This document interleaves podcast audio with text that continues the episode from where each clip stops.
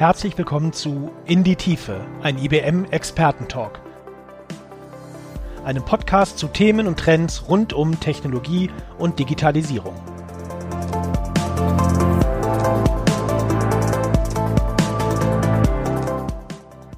Wir sind ja alle noch mitten in der Pandemie, müssen der Situation umgehen, haben einen Teil-Lockdown, einen Lockdown, sind im Homeoffice. Wie Unternehmen und wie wir persönlich damit umgehen, ist sicherlich eine Frage, die alle entsprechend beschäftigt. Wie das gelingen kann und worauf insbesondere Unternehmen achten sollten, dazu liefert der Digital Office Index des Bitkom entsprechend Antworten. Und über diesen Digital Office Index spreche ich jetzt mit meinem Kollegen Peter Kolnisch. Peter ist neben seinem Job bei der IBM auch Vorsitzender des Kompetenzbereichs Digital Office in Bitkom.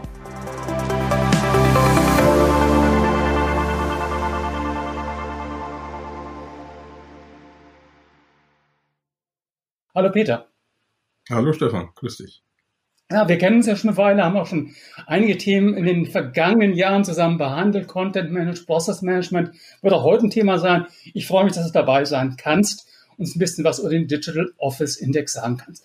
Aber können wir damit starten? Was ist deine Rolle beim Bitkom? Was ist dieser Kompetenzbereich? Welche Themen treibt ihr, treibst du denn dort voran? Ja, ganz einfach. Digital Office ähm, ähm, ist im Prinzip einfach, letztendlich geht es im Digital Office äh, ähm, um ähm, Digitalisierung von Büro- und Verwaltungsprozessen. Und normalerweise ist ja die Bitkom organisiert in Arbeitskreisen, das machen wir ja auch, aber wir haben halt hier eine Besonderheit, dass wir im Prinzip dieses Thema Digital Office in sechs unterschiedliche Facetten fassen. Das heißt, wir haben hier äh, konkret sechs Arbeitskreise, die wir dann nochmal als Gesamtkompetenzbereich Digital Office halt bündeln und von diesem gesamten Kompetenzbereich bin ich der Gesamtvorsitzende. Ich habe jetzt vor rund vier Wochen den Digital Office Index 2020 herausgebracht, aber der Digital Office Index hat ja eine gewisse Historie. Äh, bevor wir in die aktuellen Ergebnisse entsprechend einsteigen, die uns natürlich besonders interessieren, kannst du uns ein bisschen was zur Historie und auch zur Methodik sagen? Ja, gerne, klar. Also der Digital Office Index ist im Prinzip ein Stimmungsbild zum Digitalisierungsgrad der deutschen Wirtschaft. Ähm, den haben wir in 2020 das äh, dritte Mal aufgelegt. Ähm, dann vorher halt 2016, 2018, also alle zwei Jahre. Und wir haben dort ähm, ungefähr, ja, diesmal 58 Fragen, ungefähr in dem Bereich halt äh, Fragen, die wir an über 1100 Unternehmen stellen. Äh, die sind repräsentativ gemäß äh, der Unternehmensgröße in Deutschland, so dass man auch wirklich dort auch in der Lage ist, ähm, diese äh, 1100 Unternehmen im Prinzip ungefähr zehn Branchen runterzubrechen, so dass man sehr genau halt feststellen kann, äh, wie weit fortgeschritten ist hinsichtlich dieser Digitalisierung ähm, eine Bankenbranche versus dem Handel oder irgendwie Versicherung zum Beispiel. Ja, du hast natürlich jetzt die Stichworte gegeben und hast uns schon neugierig gemacht. Was sind denn jetzt die konkreten Ergebnisse, so einige der konkreten Ergebnisse? Wo stehen die Unternehmen in Deutschland in Sachen Digitalisierung? Mhm. Also wie gesagt, das ist ja letztendlich ein, ähm, ein Stimmungsbild. Ja? Das heißt, wir müssen bei dem Index eigentlich bei jeder Auflage äh, die Fragen entsprechend äh, in Teilen anpassen. Das hängt auch einfach damit zusammen, dass ähm, dass natürlich auch sich die Technologien verändern, ja, und insofern äh, müssen wir das immer wieder spiegeln gegen äh, den dem aktuellen äh, Standard, den wir aktu äh, gerade sehen. Und was wir halt ähm, natürlich sehen konnten, ist, dass wir ähm, äh, dass wir halt äh, eine weitere zunehmende Digitalisierung halt äh, sehen, also Digitalisierungsstrategie, die verfolgt wird. Das ist auch sehr wichtig an der Stelle, ja, weil gerade in der aktuellen Phase 2020 ist halt entsprechend ja durch Corona sehr stark geprägt. Das trifft auf viele der befragten Unternehmen quer durch alle Branchen.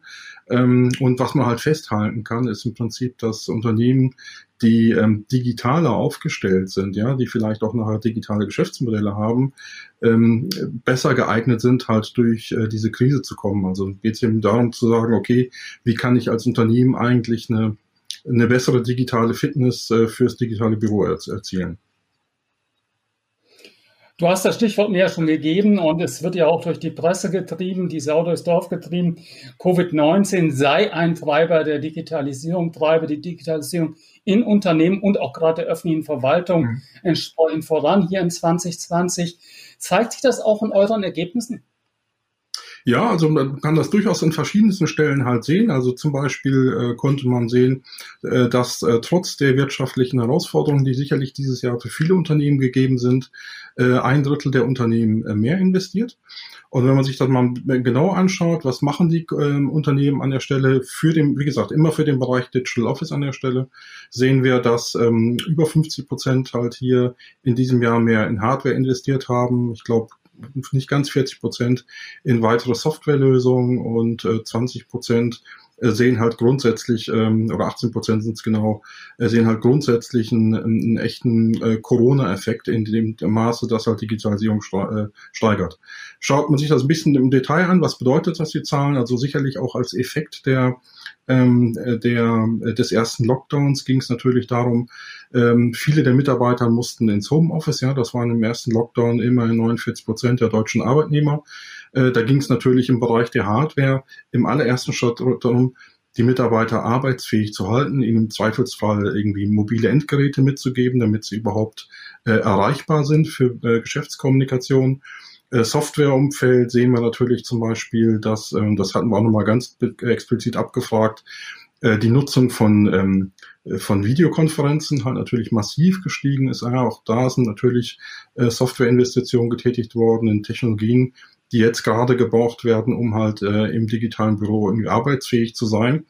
Dass wir bei den Projekten letztendlich dann nur einen Anstieg von, oder bei dem, bei dem Corona-Effekt in Summe von 18 Prozent gesehen haben, dass dieser Wert so deutlich niedriger ist, ähm, kann man auch entsprechend gut erklären, weil man natürlich sehen muss, dass ähm, die Unternehmen dadurch, dass die Mitarbeiter halt auch nur in, in Teilen oder nur eingeschränkt entsprechend äh, in Unternehmen tätig waren, auch nur bedingt Projekte durchführen konnten. Ja, das heißt, im Prinzip haben natürlich dann die Unternehmen jetzt zuallererst danach geschaut, äh, wo sind die Low-Hanging Fruits, was lässt sich schnell umsetzen und haben dementsprechend dann die entsprechenden Schritte durchgeführt. Ja, wie gesagt, immerhin ein Drittel der Unternehmen, der hier mehr investieren in diesem Jahr bei allen schwierigen Bedingungen, die halt entsprechend herrschen.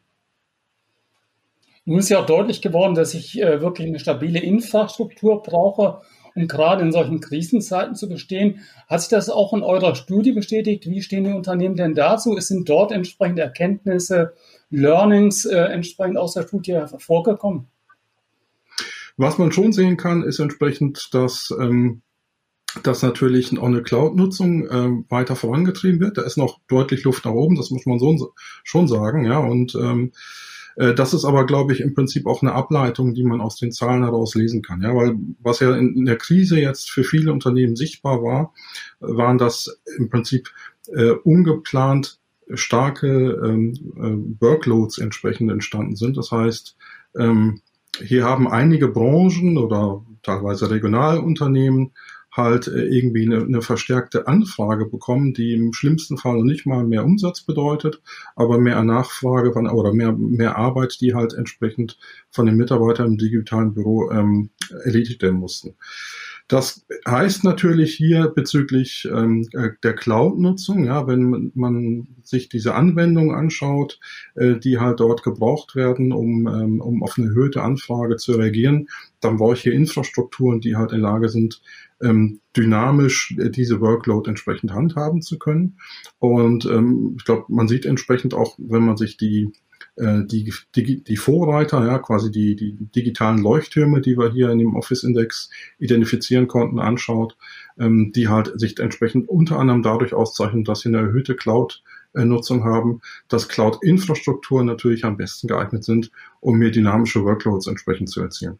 Ja, der zweite Effekt, wenn wir halt hier dynamische Workloads haben, ist natürlich auf der Ebene der Mitarbeiter. Wenn ich halt hier zum Beispiel, wenn, ja, nehmen wir mal die Touristikindustrie, äh, wann immer hier wieder Reisebeschränkungen erhoben wurden, mussten ja irgendwie die Touristikunternehmen ähm, in sehr kurzer Zeit sehr viele Anfragen entgegennehmen, um Reisen zu stornieren oder umzubuchen. Das ist natürlich nicht damit allein zu lösen, dass ich jetzt irgendwie meine Mitarbeiteranzahl verdoppel, was ich wahrscheinlich sowieso nicht kann.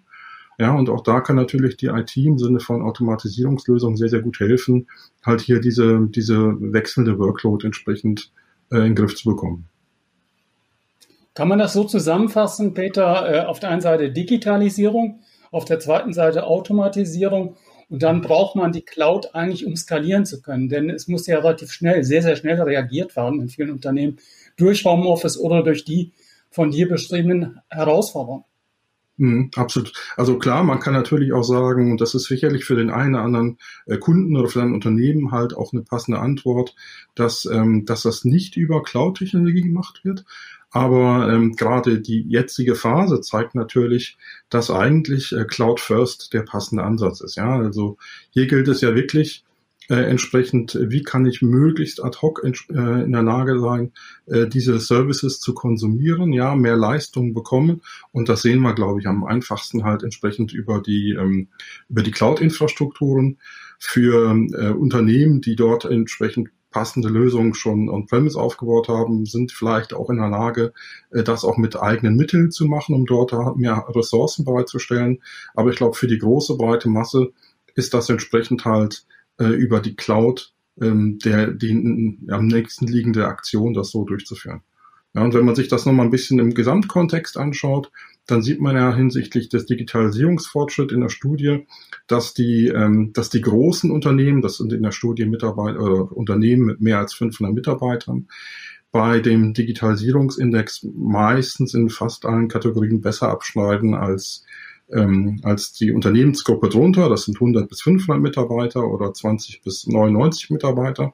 Und das ist natürlich auch klar, weil äh, die großen Unternehmen einfach mehr Organisationsaufwand haben, um ihre Arbeit besser zu, äh, zu regeln. Das heißt, da hilft sicherlich IT entsprechend schon seit längerem, um diese Arbeit entsprechend digital besser handhaben zu können.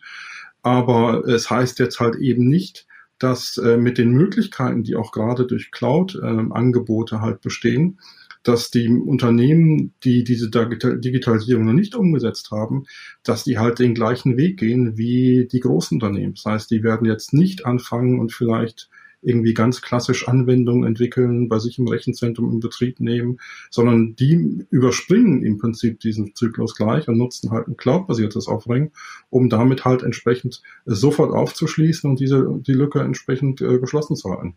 Ein typisches Beispiel jetzt in dieser Krise, das, was jeder im Prinzip täglich nutzt, ist wahrscheinlich eine Videokonferenzlösung. Ja, da haben viele Unternehmen jetzt irgendwie investiert, um äh, das halt quasi ad hoc zu nutzen. Und es wird wahrscheinlich keiner auf die Idee kommen zu sagen, äh, Videokonferenz ist ein klassisches IT-Projekt. Ich starte jetzt eine Ausschreibung mit 27 Anbietern und überlege mir, wie ich mir diesen Service selber baue oder bei mir in meinem Rechenzentrum installiere, sondern da ist natürlich ganz pragmatisch auf der Hand liegend zu sagen, äh, dafür gibt es äh, eine Reihe von Anbietern, die das als, ähm, als SaaS-Offering in der Cloud bereitstellen. Ja, und da brauche ich eigentlich nur noch zu entscheiden, welche Funktionsmerkmale brauche ich denn für mein Einsatzgebiet und kann dann Mitarbeiter ABC halt wählen. Und wenn sich das als äh, nicht passende Wahl äh, äh, rausstellen sollte, dann, dann switche ich den Anbieter und äh, nehme die Leistung von einem anderen. Und ich glaube, darum geht es halt auch in anderen Bereichen im Digital Office, hier die Möglichkeiten und die Geschwindigkeit, die Cloud halt bietet und auch die Flexibilität zu nutzen, um halt wirklich irgendwie ähm, ja, Versäumnisse in der Vergangenheit äh, jetzt zu fixen und damit den Digitalisierungsgrad deutlich nach oben zu bringen. Ja, es scheint so, dass in vielen Bereichen eben die Cloud-Lösungen einfach schneller zu implementieren sind, unkomplizierter sind. Natürlich muss man sich das alles differenziert anschauen. Und es gibt sicherlich Absolut. auch Gebiete, in denen die Private Cloud oder das On-Premise-Rechenzentrum entsprechend die präferierte Lösung sein sollten. Meine Abschlussfrage, was sind denn deine Empfehlungen für Unternehmen? Jetzt geht der Lockdown ja noch eine Weile weiter. Worauf sollte man sich in der jetzigen Situation noch ein bisschen mit dem Ausblick in 2021 fokussieren? Hm. Also, äh, du hast völlig recht, ja. Keiner weiß, wie genau es weitergehen wird in den kommenden Monaten, aber ich denke, es ist klar, dass wir eine Situation, wie wir sie entweder jetzt im Frühjahr gesehen haben oder jetzt halt sehen, aktuell, wahrscheinlich im nächsten Jahr auch noch mehr oder weniger so sehen wollen. Ja? Und zwar irgendwie im gesamten Bundesgebiet oder regional oder nur für einzelne Branchen oder alle Faktoren zusammen. Äh, die Empfehlung Nummer eins ist, glaube ich, halt wirklich ähm, als Unternehmen zu prüfen, welche weiteren Schritte kann ich hinsichtlich Digitalisierung und Automatisierung halt durchführen. Ja? Also und zwar ähm, ist hier, glaube ich, eher das, das Anfangen wichtig als ähm, in welchem Thema fange ich genau an. Da gibt es sicherlich irgendwie äh, Dinge, ähm, die mehr auf der Hand liegen oder irgendwie mit eher umzusetzen sind. Viele unserer Kunden fragen aktuell nach dem Einsatz von Robotics Process Automation nach, weil es halt äh, die Kunden befähigt, halt hier einen höheren Automatisierungsgrad in einer bestehenden IT-Landschaft zu bekommen. Also das ist sicherlich etwas, ähm, was ganz, ganz großen Benefit bringt, weil es halt wirklich in kürzester Zeit einzusetzen ist und sofort eine Entlastung der bestehenden Workforce bringt und damit halt auch entsprechend die Prozesse beschleunigt. Ja, das ist, glaube ich, eine, eine Stoßrichtung, die ich auf jeden Fall äh, prüfen würde.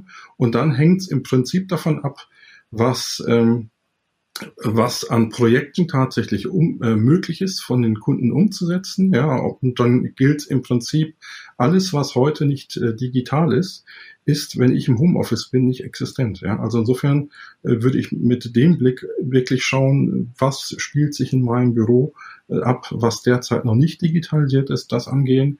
Wo habe ich Brüche in meinen Geschäftsprozessen? Ja, wenn irgendwo selbst wenn nachher ähm, eine Anwendung für einen Themenbereich da ist, aber für den Unterschriftsprozess muss ich nachher ein Stück Papier ausdrucken und von drei Personen unterschreiben lassen, dann ist das halt extrem hinderlich, wenn diese drei Personen in verschiedenen Homeoffice sitzen. Ja? Äh, und solche Dinge gilt es jetzt, glaube ich, wirklich vorrangig entsprechend ähm, äh, anzugehen und umzusetzen. Und diese einzelnen Aktionen, die müssen aber natürlich in einer zweiten Stufe ähm, ein Gesamtpuzzle, ein Gesamtbild für eine Digitalisierungsstrategie ergeben, die halt konsequent umgesetzt wird. Ja, so dass ich halt peu à peu schaue für meine Organisation, wie können wir diese Operational Efficiency entsprechend weiter nach vorne bringen? Wie kann ich damit den Digitalisierungs- und den Automatisierungsgrad erhöhen? Und wo bieten sich halt entsprechend ähm, cloud-basierte Lösungen an, um halt neue Offerings halt umzusetzen? Ja, wenn man da nochmal ein bisschen mit, mit, ähm, äh, mit Blick auf den Index äh, in die Details reinschaut, wir haben ja dort die, ähm, die äh, Unternehmen entsprechend geclustert. Und ich hatte es vorhin schon mal erwähnt, es gibt dort halt diese Spitzenreitergruppe, die sogenannten äh, Vorreiter. Äh, wenn man sich halt die anschaut, dann haben die sich eigentlich dadurch gekennzeichnet, dass sie konsequent eine Digitalisierungsstrategie verfolgen ja, und eigentlich voraussetzen, dass das, was sie tun, dazu geeignet ist, auf äh, Wandel eingehen zu können, weil natürlich eine Pandemie konnte niemand voraussehen, aber dass sich Änderungen ergeben an einem Geschäftsmodell, äh, an Voraussetzungen, ähm, das ist eigentlich äh, von, von dieser Gruppe äh, sehr gut vorausgesehen worden und, und demzufolge ist halt die Digitalisierungsstrategie so umgesetzt, dass man halt auf, auf rasch sich veränderte Rahmenbedingungen halt reagieren kann, um damit halt eine bessere digitale Fitness zu halten. So würde ich das halt zusammenfassen. Peter, ganz herzlichen Dank äh, für die Zusammenfassung. Ich denke, ein weiterer wichtiger Aspekt ist, die Mitarbeiter nicht vergessen, die Mitarbeiter mit an Bord nehmen, sie entsprechend auszubilden. Ganz lieben Dank, Peter.